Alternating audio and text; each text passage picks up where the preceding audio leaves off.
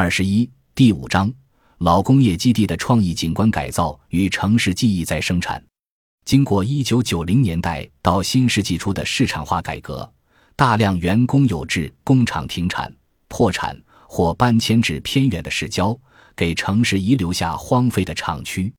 在随后的城市改造中，这些工业废墟除了被新兴的商业和消费空间彻底淹没，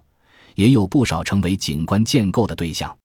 进入新世纪以来，作为所谓文化创意产业的一部分，老工业基地废弃的生产空间被改造为某种视觉文化景观，并充当重构城市历史记忆的媒介，已是相当普遍的现象。但在不同的城市，工业遗产的景观化又耦合着特定的本地动力。改造模式和历史再现逻辑。